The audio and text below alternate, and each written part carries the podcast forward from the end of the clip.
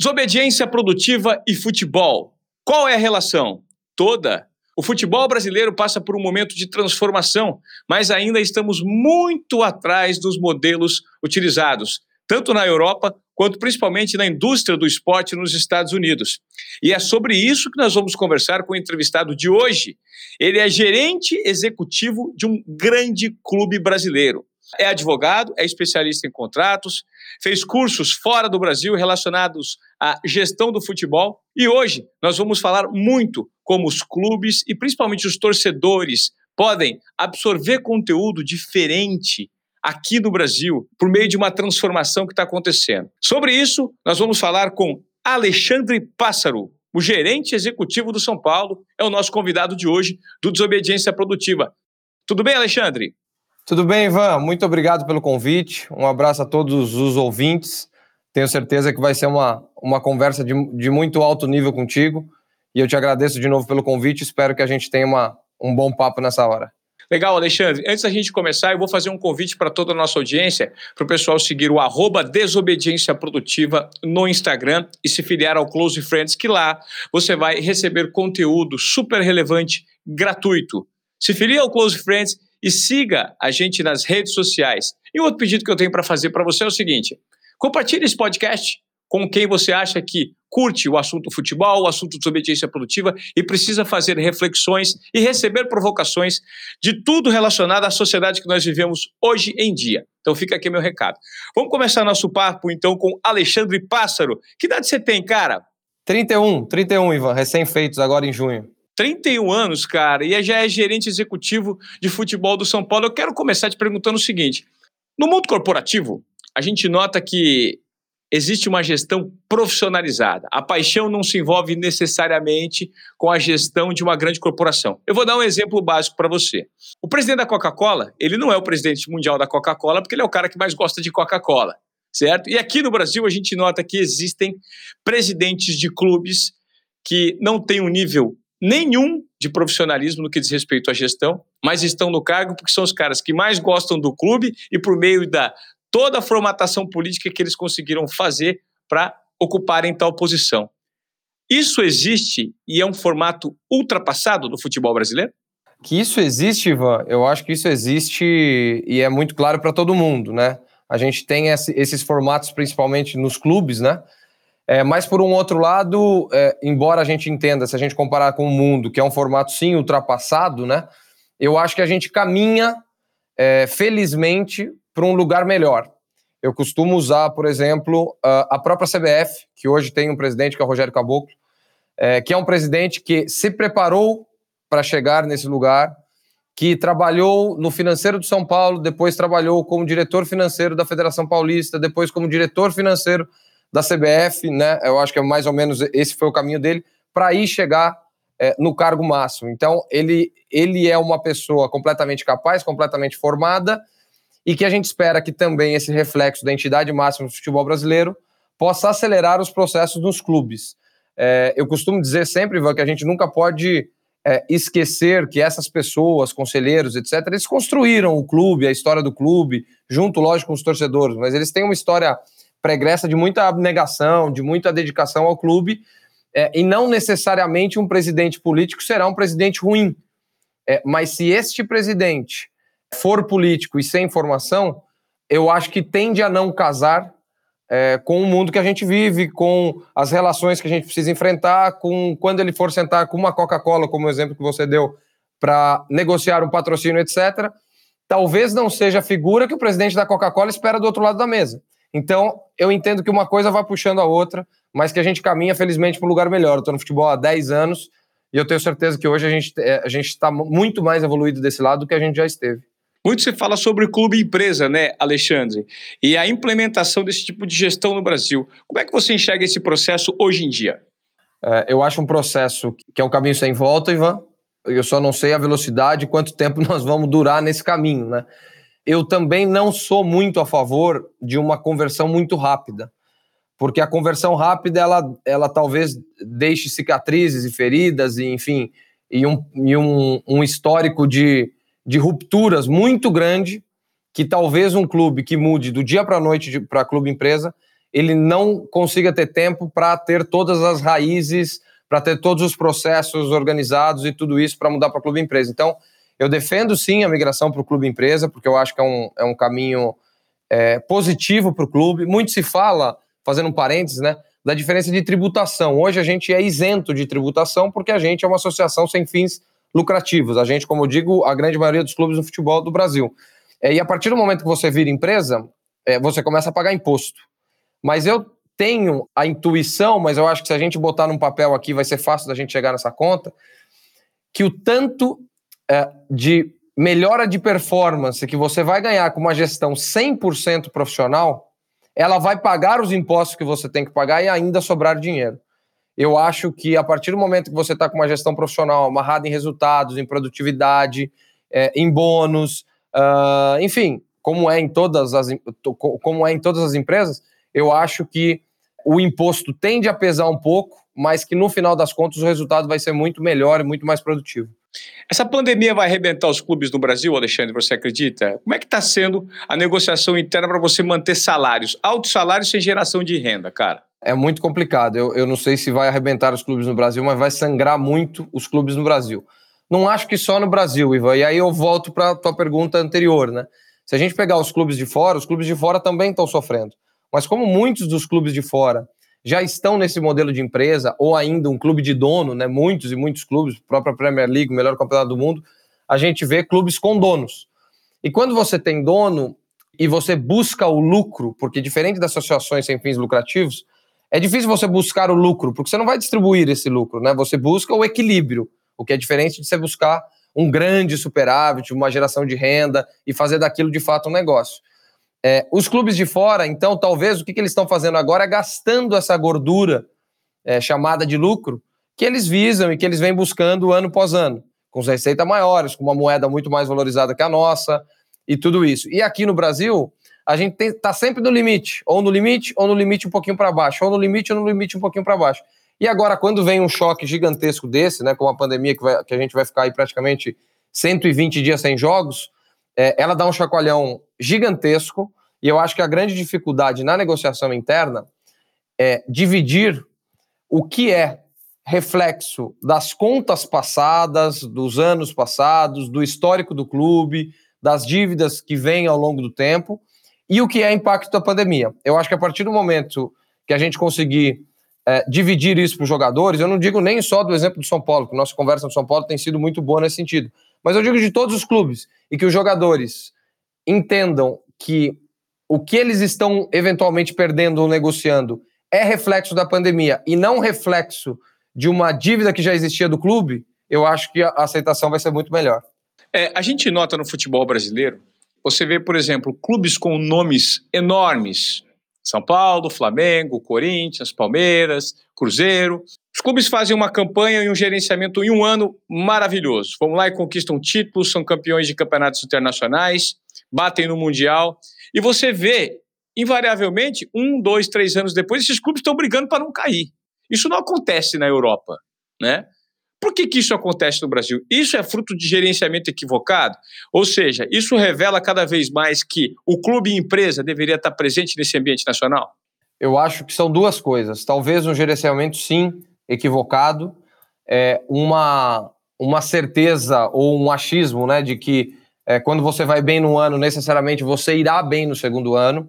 Mas eu acho que tem uma questão, Ivan, é que no Brasil eu acho que os clubes são muito nivelados. Eu acho que não existe campeonato no mundo onde a gente comece o campeonato talvez com sete, oito, nove candidatos a um título. Nos outros países isso é, é muito mais concentrado. Se a gente pensar em Espanha, Hoje a gente tem dois, três, quatro clubes que brigam pelo título e os outros clubes vão brigar pelas outras coisas. A partir do momento em que é, sete, oito, nove clubes se planejam para ser campeão e apenas um será, é natural talvez uma frustração, uma, uma não correlação de expectativa em todos aqueles outros, e isso pode sucumbir o ambiente interno, as finanças, o orçamento e tudo isso, e com isso você acaba tendo um reflexo negativo muito mais forte do que qualquer outro lugar do mundo. Então, acho que é uma mistura dessas duas coisas. É, como é que está a situação financeira hoje, Alessandro, por exemplo, do clube que você é gerente, do São Paulo? Como é que vocês têm feito para equalizar essa questão da inovação, que é trazida de fora com a sua visão, né, de fazer com que o gerenciamento seja cada vez mais assertivo, mais parecido com uma empresa.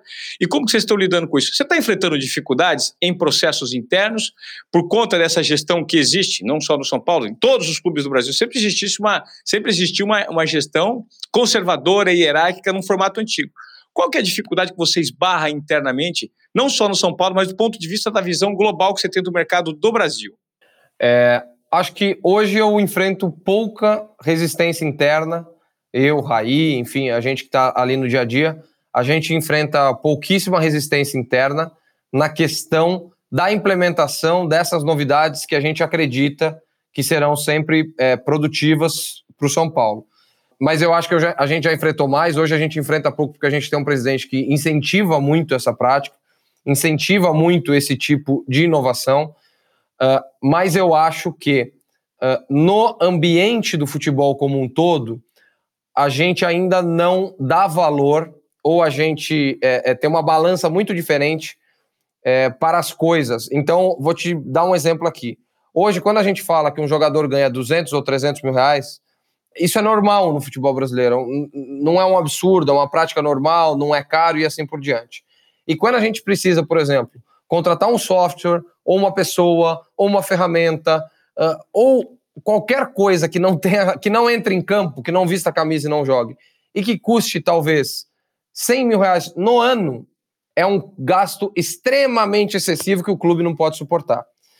E que eu tenho a mais absoluta convicção que muitas vezes esse gasto de 100 mil reais no ano, 8 mil reais por mês, ele em um mês, ele vai te dar um resultado que vai fazer, que ele vai se pagar e ainda vai durar por muito mais tempo.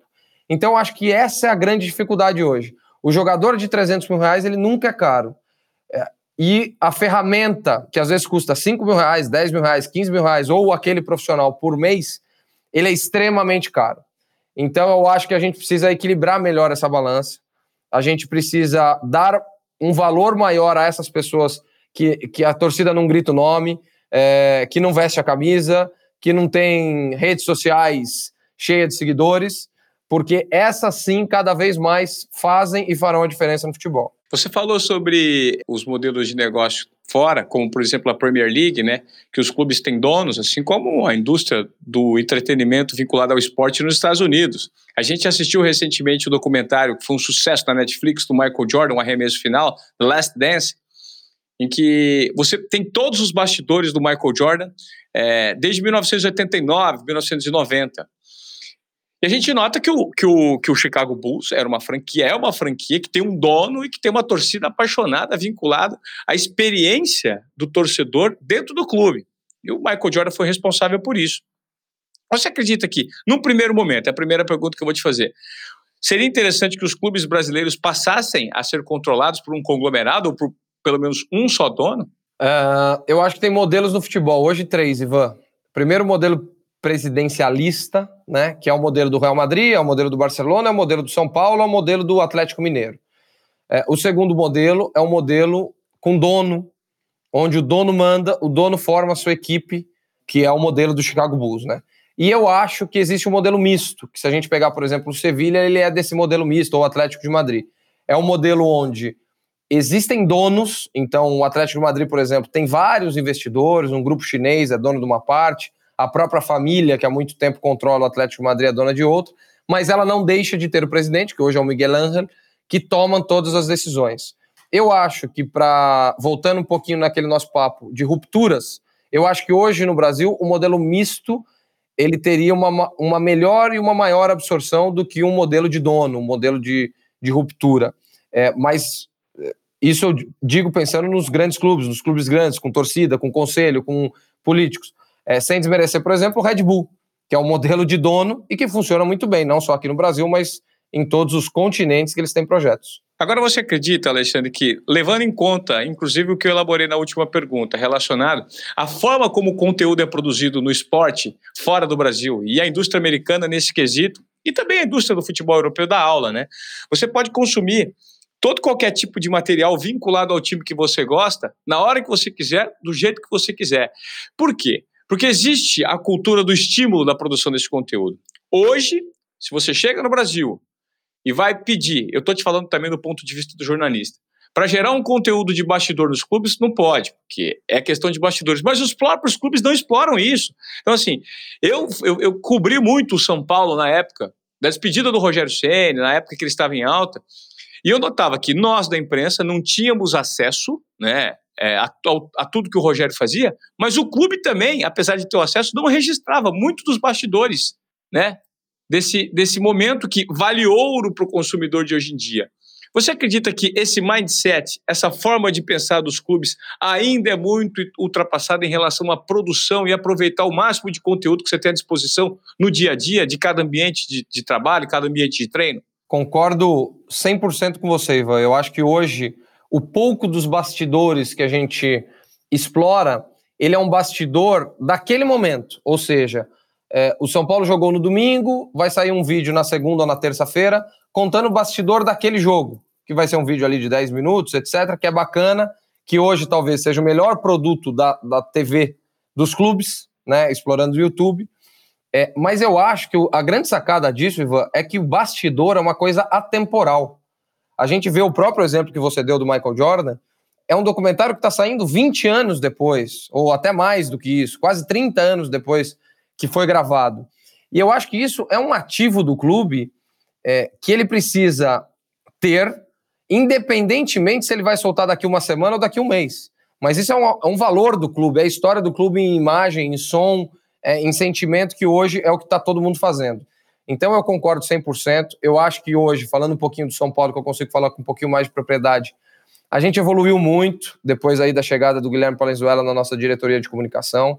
A gente tem a São Paulo TV é, com, com documentários e com é, bastidores, por exemplo, a despedida do Diego, né, que rendeu inclusive prêmios, do, do Diego Lugano, que é, rendeu inclusive prêmios. Essa semana a gente lançou uma série da despedida do Anthony, que será divulgada no Facebook Watch em três episódios. O primeiro já está disponível, aproveito para convidar todo mundo para ver. Então, eu acho que isso é ouro para o clube, como você falou. É, você nunca vai saber onde isso vai desembocar. Talvez as pessoas, quando começaram a filmar o Jordan lá em 89, né, Ivan, não sabiam tudo que ia acontecer, mas eu acho que isso tem que ser uma diretriz do clube.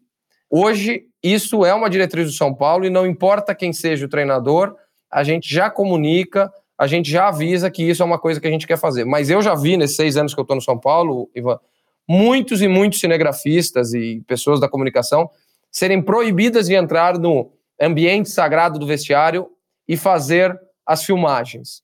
Isso, é, eu acho que assim, a pessoa tá lá, se ela tá lá filmando e etc, ela pode tirar talvez um pouquinho da liberdade do cara que quer falar uma coisa ou outra, mas você faz, é, fica escondido, não mostra que você tá filmando, é, tenta ficar de longe, depois você filtra o conteúdo. Você proibir a captação desse conteúdo, é, eu acho que é um, é um crime contra é, o próprio clube, porque você não sabe o que você vai estar perdendo. Se a gente está falando, eventualmente, de uma final de Libertadores ou de uma semifinal como a gente esteve em 2016 e talvez você não ter o conteúdo daquilo, eu acho que isso talvez na semana seguinte vai ter pouco impacto, porque afinal você está ali no jogo e tal. Mas ao longo do tempo isso vai ser uma, um, um buraco difícil de ser preenchido de novo. As pessoas é, hoje elas, elas lidam muito com o ego, né, daqueles que, que estão no comando, ou técnico, ou jogador muito famoso. Cara, se você tiver um bastidor de uma treta entre dois jogadores, como aconteceu no documentário do Chicago Bulls, e que o Michael Jordan teve problema com alguns é, jogadores, cara, isso é tudo explicitado. É isso que gera o valor, é isso que gera a experiência do consumidor para fazer com que ele tenha entendimento daquilo. Esse é o conteúdo que vale ouro. E a dificuldade hoje que eu noto e que eu notava na minha época de repórter setorista de vários clubes de São Paulo, era exatamente essa. Os clubes não permitem que a imprensa explore e também não exploram. Ou seja, existe o, não existe uma luz, existe uma sombra tão grande de conteúdo rico produzido nos bastidores e que isso é um conteúdo extremamente valioso que sequer as pessoas têm acesso. Ou seja, está lá jogado. E nesse mundo hoje, com esse advento digital, quanto mais behind the scenes você tem, mais valor você gera. Como lidar com isso para que isso mude nos clubes como um todo, é, é, Alexandre? Assim, Ivan, o, eu acho que a gente tem que ter a consciência, como clube, como gestores, que o que mais desperta e despertará a curiosidade ou o interesse dos torcedores depois do jogo, porque o jogo é lógico, é o que todo mundo quer ver, é o que todo mundo está acostumado a assistir. Só que o jogo é público, o jogo passa na televisão, é, o jogo passa um, um monte de vezes passa repetição do jogo, replay, enfim, tudo. O que todo mundo tem a curiosidade e tem um interesse maior de ver é a partir do momento que eles saem do campo, seja antes do jogo, seja depois do jogo, seja nos treinamentos, é, seja no, no vestiário. E considerando que a gente, se a gente tem que pensar em melhorar receitas, melhorar a base de, de, de consumidores, melhorar interesse dos consumidores no teu produto, não teu produto futebol 90 minutos, mas o teu produto São Paulo Futebol Clube, no caso, ou teu produto futebol, você tem que satisfazer o interesse das pessoas. Porque se você frustra a todo momento o interesse dessas pessoas ou a curiosidade dessas pessoas, essas pessoas vão perdendo naturalmente o interesse no teu produto. E eu acho também, Ivan, que o bastidor, isso é uma experiência minha, que eu tenho essa sensação, é que o bastidor, quando revelado, talvez não naquele momento, porque naquele momento ele pode gerar alguma, é, alguma consequência que não vai ser boa naquela semana tal. Mas o bastidor gerado ao longo do tempo, seja uma pessoa contando, mas principalmente quando mostrado, ele explica muita coisa. Porque às vezes o torcedor, ele não entende por que, que aquele jogador não jogou aquele jogo, por que, que o treinador deixou ele no banco. Mas eventualmente, se você mostrar que durante a semana ele fez uma recuperação de uma lesão e que ele não estava pronto para 90 minutos mais 30, eu acho que é bom para todo mundo. É uma situação win-win total, porque o, o, treinador vai deixar de ser um pouco pressionado porque está claro. O torcedor vai deixar de pressionar porque está claro. O jogador vai deixar de ser pressionado porque está claro que ele não podia jogar. Então, eu acho que tendo a capacidade e a competência em filtrar esses conteúdos, é uma situação ganha-ganha para todo mundo e que hoje não há mais espaço para aquele negócio de ah, o vestiário é um lugar intocável. Não, o vestiário é, tem que ser um local super controlado, super respeitado. Afinal, é um ambiente de trabalho como o meu, como o teu e como de qualquer outra pessoa. É o ambiente de trabalho do jogador. Agora, entender que ambientes de trabalho é, podem ter pessoas filmando, é, é, é interagindo, para depois que isso seja explorado da melhor forma possível, eu acho que é uma evolução. Até porque se o jogador vai sair um dia do São Paulo e ir para o Barcelona, Ivan, ele precisa estar acostumado com isso. Porque lá no Barcelona isso vai acontecer. No Real Madrid isso vai acontecer, no Ajax isso vai acontecer, no Manchester City isso vai acontecer. Então acho que quanto mais rápido a gente evoluir para esse caminho, maiores as barreiras que a gente vai quebrar e melhor para todo mundo. Não vejo prejuízo para ninguém nesse sentido. Quando você fala sobre a exibição desse conteúdo, a produção desse conteúdo, ele precisa ser exibido. E hoje eu queria falar com você sobre essa última medida provisória editada pelo presidente, que fez uma alteração na Lei Pelé em relação a direitos de transmissão, né? Em que os mandantes têm o direito de arena e pode negociar com quem quiser. De que forma isso, no seu ponto de vista, abala o mercado? Isso vai muito, arrebenta muito, entre aspas, um monopólio, não, não tão monopólio assim da TV Globo, porque existem as competições internacionais não são mais exclusividade da TV Globo como era no passado. Mas de que forma isso democratiza o conteúdo para o consumidor e como os clubes, como você, enxergam esse, esse ponto de vista? Eu acredito que a medida provisória ela tem um teor, um conteúdo muito bom é, para o mercado do futebol.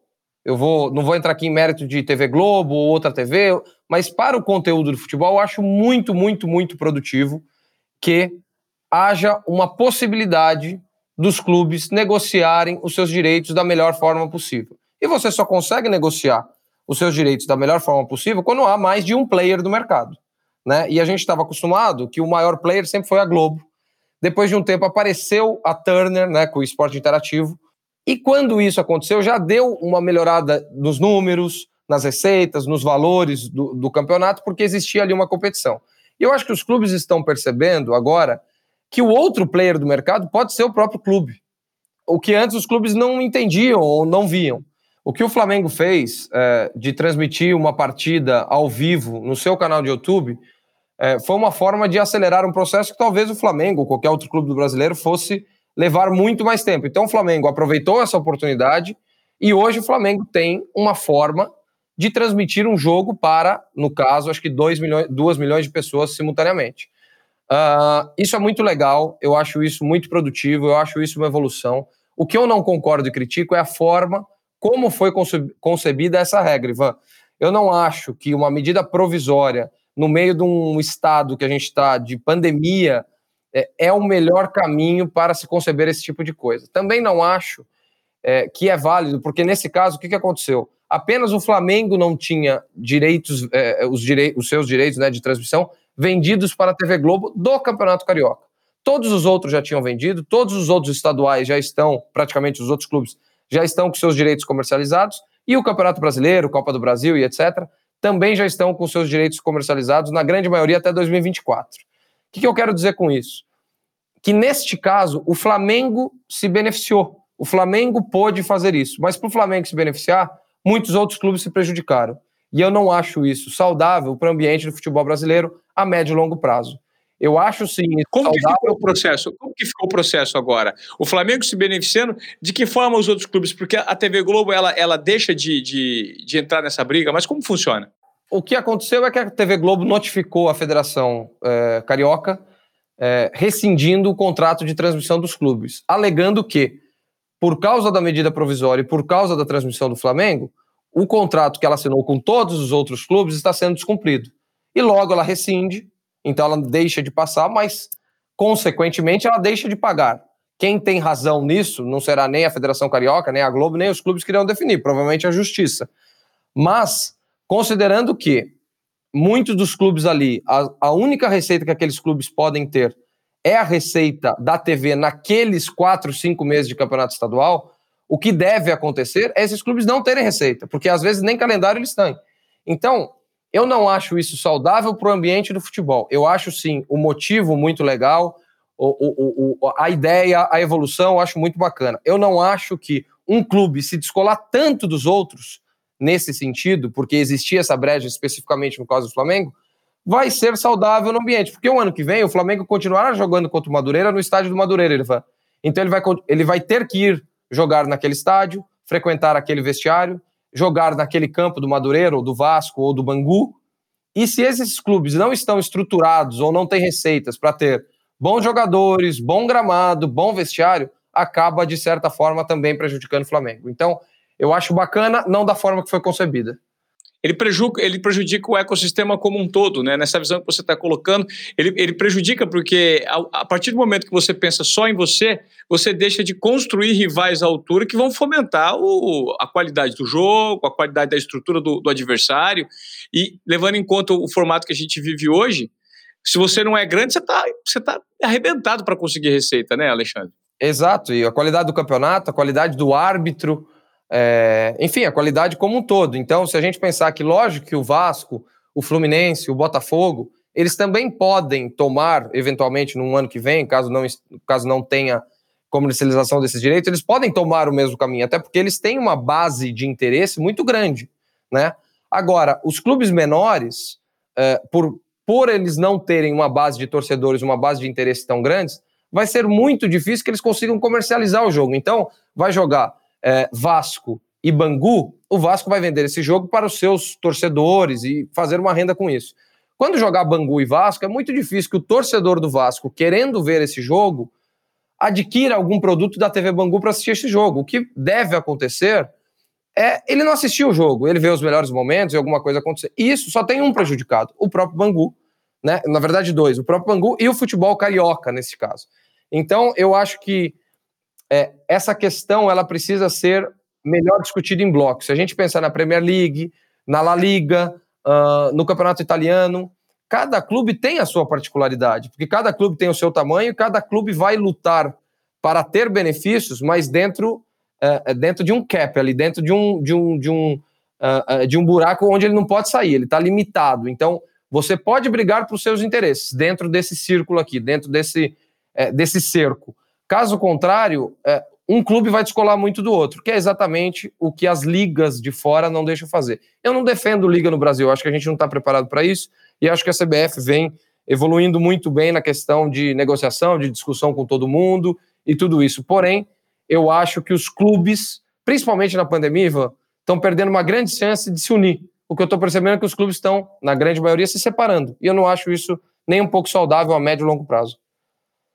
Você acredita que num curto espaço de tempo, Alexandre, por conta dessa esse advento tecnológico, né, essas plataformas over the top, a OTT que o, o, esporte interativo proporciona lá com a, a, Copa do Nordeste, né, o pessoal da Live Mode, se você é torcedor de um time da Copa do Nordeste, você assina um aplicativo e recebe os jogos, os conteúdos no teu telefone celular, na tua casa, no teu computador, no teu tablet, onde quer que seja.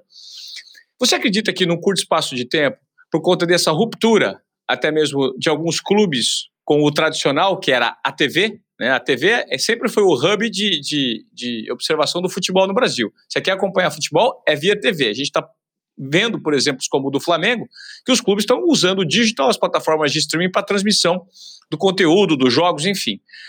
Num curto espaço de tempo, você acredita que os clubes serão os negociadores diretos com as plataformas de streaming dos próprios direitos, como o Flamengo tem feito, e o conteúdo, que não seja só o jogo ao vivo, é, reportagens, bastidores, passe direto para o torcedor, não passe mais pelas, pelas equipes de esporte que fazem a cobertura, imprensa esportiva. Você acredita que a imprensa esportiva, nesse formato, tende a ser reduzida? Acho que sim, Ivan. Não num curto espaço de tempo, mas num médio e longo espaço de tempo. Eu acho que o, hoje a gente tem contratos já longos com emissoras e etc.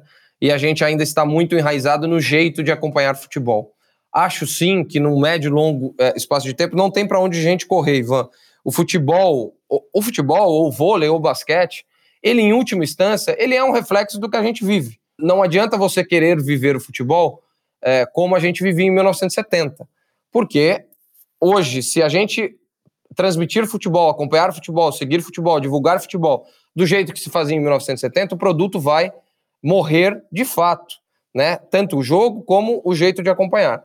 Hoje eu acho que o mundo caminha é, para é, mobilidade, para culturas disruptivas, é, para, enfim, muitas coisas que hoje não cabe mais é, é, não cabe mais no mundo que a gente ainda tem no futebol. Então eu acho sim que o futebol ele terá que acompanhar a evolução do mundo. Se a gente pensar hoje numa NFL, é, Ivan, a gente pode escutar o quarterback falando com o wide receiver é, ou cantando a jogada, chamando o play ao vivo. Isso é um interesse muito bacana. O futebol americano não está deixando de ser futebol americano porque ele está fazendo isso. E eu acho que o futebol precisa caminhar nesse sentido. A gente é muito romântico com o futebol, né, Ivan? Sempre que passou é mais bonito, sempre o passado é mais legal, sempre os jogadores de antigamente jogavam muito mais do que os de hoje. Mas eu acho que esse, esse romantismo do futebol ele tende a ir diminuindo para que a nossa paixão no futebol continue sendo é, é, continue tendo combustível, mas agora das novas formas, com mobilidade, com aplicativos, com conteúdo direto, com um acesso direto ao torcedor ou, ou aos, aos canais. Eu acho que a gente não precisará mais, em médio e longo prazo, ter tantos intermediários entre o clube e o torcedor. Tudo que a gente quer é encurtar esse gap e aproximar as duas partes. Quando você me fala sobre essa questão dos microfones, você imagina é, você criar um produto enquanto clube, que todos os jogadores do seu time estão microfonados em campo e o assinante de um pacote especial ele tem acesso exclusivo a todas as conversas entre os jogadores durante uma partida. Talvez essa seja a maior curiosidade que exista na cabeça de um torcedor, saber o que, que os jogadores conversam dentro de campo, o que, que se conversa em relação ao adversário. Porque em algum momento, quando você vê em algumas imagens, você vê que o adversário, o atacante, está conversando com o zagueiro. Ou você vê que o lateral está conversando com o zagueiro do próprio time, discutindo uma jogada ou cumprimentando, foi bem. Você imagina esse tipo de valor, o tipo de, o tipo de valor que esse, é, que esse conteúdo teria? E que hoje nós não exploramos por conta justamente dessa observação é, retrógrada que nós temos, né? pouco inovadora em relação a conteúdos para propor para os consumidores? Exato. Isso é, isso é uma coisa, eu acho que assim, o céu é o limite, Ivan. Se a gente pensar numa coisa como essa, acho que é, o grande, a grande sacada disso seria a pessoa, ou, ou, enfim, a entidade responsável por filtrar esses conteúdos, até para não expor ninguém, né? A gente sabe que dentro de campo é, muita coisa não republicana é falada, ou dita, ou etc mas eu acho que tem um valor gigantesco que talvez as pessoas terão o mesmo interesse num frame de dois minutos mostrando o que aconteceu dentro do jogo, dentro desses bastidores, é, equiparado aos melhores momentos, né? Eu acho que isso desperta tanto interesse das pessoas é, que, que apenas valoriza o teu produto. Não só de jogador, de treinador, de árbitros, né? De, de enfim, de, de, das crianças que entram. Já, já disse isso até a, a, São Paulo TV e não foi autorizado na época, né? Talvez por esse é, modo engessado que a gente tem.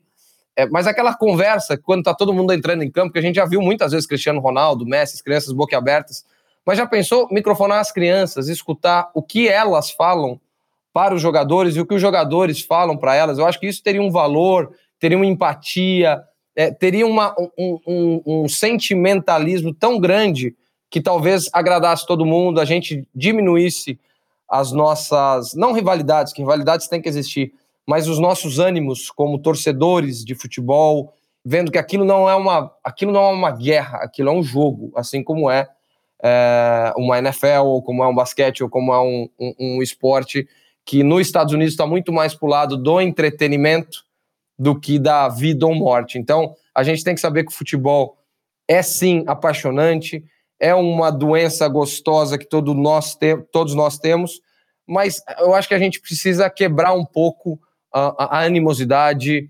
a, a, as brigas e tudo isso. E, e essa forma de aproximar e mostrar que muitas e muitas vezes o teu atacante vai conversar com, com o zagueiro do outro time porque jogaram juntos ou porque tem amigos em comum e ver que eles estão sim, cada um brigando pela sua camisa, mas não estão querendo se matar, e a hora que o juiz apita o fim de jogo aquilo acaba, eu acho que pode ser muito produtivo. Muito produtivo, até mesmo porque as pessoas precisam entender que o futebol é a coisa mais importante entre as coisas menos importantes do mundo. A gente tem que classificar. Se o seu time perde, você não vai perder o emprego. Ao contrário de se a economia cai, se a indústria fecha, isso vai impactar na tua vida. Se o coronavírus aparece, a gente tem que ter a noção, né? E o devido valor ao produto futebol enquanto entretenimento. Porque aqueles que tratam o futebol como religião e tendem a radicalizar, precisam enxergar que eles não podem ser a locomotiva, o padrão disso tudo. E a partir do momento que você fala sobre é, esse lance de mostrar todos os bastidores, os clubes precisavam entender, Alexandre, que nem sempre dá para mostrar coisas positivas. O fato de você mostrar que existe conflito, que existe dor de cabeça, que existe drama, é fundamental. Talvez esse seja o maior, é, a maior barreira de mindset dos clubes, que é justamente tentar entender que não quando você gera só ações positivas, mas quando você gera ações negativas, isso também repercute de forma positiva naquele cara que está tentando consumir o conteúdo exclusivo do clube. Por quê? Porque a verdade vende. Concorda comigo? Concordo não? 100%. Hoje, dentro dos clubes, a gente busca naturalmente é, vender sempre o produto bom, sempre a notícia boa, sempre o lado cheio do copo. E a gente tem que saber, ou a gente tem que saber como comunicar isso de uma forma bastante didática, que dentro do clube, assim como dentro de qualquer empresa, ou dentro de qualquer família, ou dentro de qualquer casa, existem as coisas boas e as coisas ruins. E nós não podemos ser reféns das coisas ruins. Hoje eu vejo que os clubes, eles é, é, são reféns das coisas ruins. Se vai sair uma notícia ruim, se vai acontecer, se vão revelar um bastidor que não é bom para o clube, aquilo vira um pesadelo dentro do clube. E eu acho que se é a realidade, se é a verdade, você tem que explicar aquilo dentro da tua forma, mas não se omitir daquilo, não se esconder daquilo, não tentar varrer isso para debaixo do tapete. Acho que a verdade vende sim, acho que é, quanto mais é, próximo da verdade e transparente uh, os clubes estiverem, melhor para todo mundo, para todo o ecossistema do futebol, para todo, todas as pessoas que, a, que ali militam no futebol. E eu costumo dizer, né, Ivan, que a gente é, a gente convive hoje no CT, né? Se a gente pensar fora da pandemia, que hoje a gente está num ambiente reduzido, mas dentro de um CT, de um clube, a gente convive mais ou menos com 80 pessoas todos os dias, durante praticamente o dia inteiro, chegando ali por volta de 9 horas no CT e saindo é, é, já no final da tarde ou às vezes até à noite. Esse ambiente de 80 pessoas é uma baita família, onde você convive muito mais com essas pessoas do que com seus pais, com seus filhos, com as suas esposas dentro de casa com seus maridos. Então, considerando tudo isso, é natural que o que acontece naquele mini é, é, ecossistema de uma família ou de uma empresa de 5, 10 pessoas vai acontecer também no clube de futebol, que está muito mais exposto. Ninguém torce para a empresa, a não ser os próprios donos. É, e no futebol, essas pessoas elas são fanáticas, são ávidas por informação, são ávidas pelo que está acontecendo, e a gente tem que saber controlar. Vender a ideia de um clube que é a Disneylândia é totalmente uh, uh, é, é uma ilusão gigantesca e que, se não é verdade, a gente não deve remar nesse sentido. É, é interessante sobre tudo isso que você está falando. E se você que está na audiência conferiu esse podcast até agora, eu deixo o convite para você conferir um outro podcast que eu tenho, além do Desobediência Produtiva, que é o Qual é Moré. Vai lá e acompanhe o episódio com Vinícius Gomes, da Sportistics, que é um, uma ferramenta que disponibiliza vários conteúdos do, do, ponto de vista de esporte. Ou seja, a Sportistics faz uma, uma avaliação do esporte como um todo. E se você gosta de dados, se você gosta de bastidores, eles têm uma ferramenta, estão acoplados em alguns algumas entidades, como por exemplo a Federação Paulista de Futebol, e traduzem isso para o consumidor, que é o, muito que o pessoal faz lá fora, né? principalmente na indústria americana de entretenimento esportivo, e que a gente deixa de fazer aqui. Então fica o meu convite para você que está acompanhando esse papo com o Alexandre Pássaro até agora, aqui no Desobediência Produtiva, ouça também o episódio de Vinícius Gomes no Qual é Moré. E aproveito para te pedir também para você seguir a gente no Instagram, no arroba Desobediência Produtiva, que lá tem conteúdo exclusivo para você, se você se filiar ao Close Friends. Alexandre, é, você, eu, eu notei no seu currículo, cara, que você fez um curso é, em Harvard sobre Business of Entertainment. Eu queria que você me trouxesse a base do que você assimilou lá fora, em Harvard, uma universidade muito referência, e que de repente poderia ser implantado aqui no nosso modelo de gestão de, de futebol. É muito legal, esse curso foi muito produtivo, é, porque ele mostra um lado americano do esporte, que é totalmente diferente do nosso. Mas com certeza muitas coisas a gente consegue aplicar aqui. É, a questão que a gente falou até agora na nossa conversa, Ivan, sobre bastidores, sobre conteúdo para torcedor, sobre acesso é, é, do torcedor, sobre bom atendimento. Hoje a gente está, eu realmente acredito nisso, a gente vive no mundo onde você quer ser bem atendido, não importa onde, né? Se você é, quer comprar um ingresso para um jogo, você precisa ter o canal direto, a facilidade, é, é, sem a enrolação, o caminho curto. Outra coisa é, muito legal, porque lá o curso a gente tem vários cases de vários esportes diferentes e de várias é, áreas, assim como pô, a gente estudou um case da, da do Jay-Z, outro case da Rihanna, estudamos um case do Barcelona, estudamos case da Disney, enfim, da Netflix, do House of Cards, enfim. E quando a gente vai juntando tudo isso, uma coisa muito clara e muito comum entre todas as todos os cases de sucesso. O blockbuster, que eles chamam, que é o, que é o grande artista, a grande estrela, a grande figura, ela está presente em todos os episódios com finais eh, felizes. Então, se a gente pensar lá no Chicago Bulls que você falou, se a gente pensar numa grande série da Netflix, naturalmente está tá ali sempre o grande ator, o grande jogador, a grande estrela. É, e assim eu acho que a gente fez o ano passado, não por causa do meu curso, mas eu acho que o curso meio que embasou o que a gente vinha pensando tanto quando a gente trouxe, por exemplo, uma figura como o Daniel Alves. Ou não só o Daniel, mas o Daniel naquele momento, mas o Pato, o Hernanes, uh, o próprio Juan Fran. É, pessoas com grande estrela, com grande protagonismo, é, com grande. É, é, tem ali aquele GPS com o caminho da vitória, porque são pessoas que ganharam é, muita, muitas coisas onde, é, onde cada um passou. Então, eu acho que essa figura central do grande. Do, da grande estrela, ela é sempre muito importante. Claro que a grande estrela ela pode puxar pelos dois lados, Ivan. Se você tem uma grande estrela que não contribui para o ambiente do seu clube, para o que você quer fazer com o clube, isso não vai te ajudar.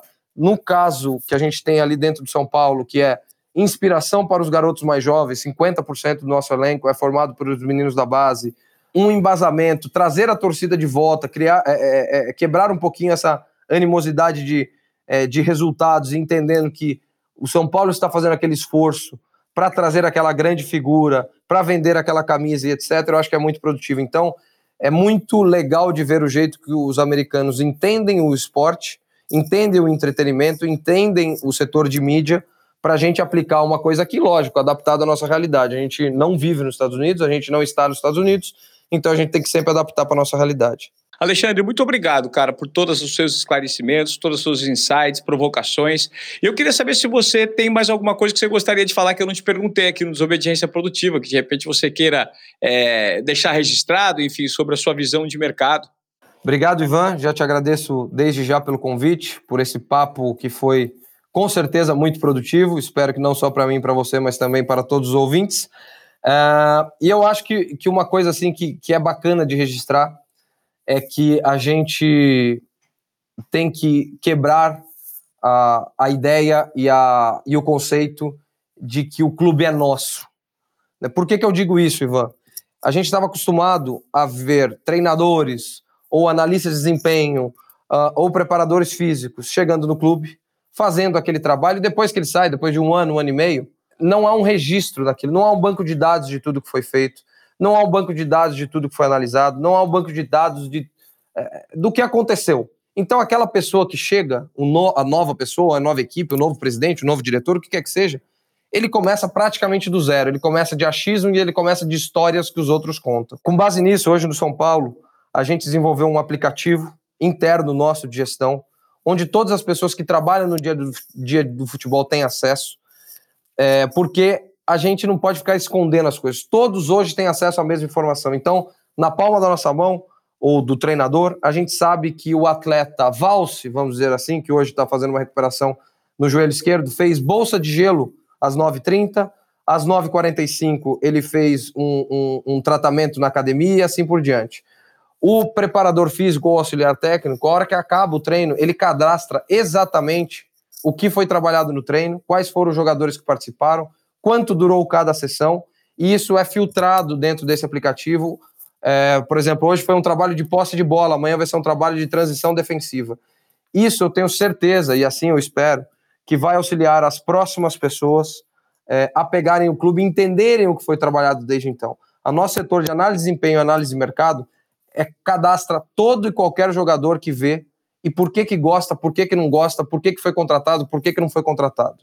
A gente, é, se a gente não tem nada a esconder, se a gente quer dizer e vender a verdade e se é nisso que a gente acredita, que a gente registre isso. Não para a gente, mas para todo mundo que tiver qualquer interesse no clube. Legal. Super interessante esse mindset e que certamente você está sendo vanguardista em relação a isso. Alexandre, obrigado pelo seu, pelo seu tempo, pelas suas ideias. Foi um prazer receber você aqui nos Obediência Produtiva, cara. Valeu. Obrigado, Ivan. Um grande abraço.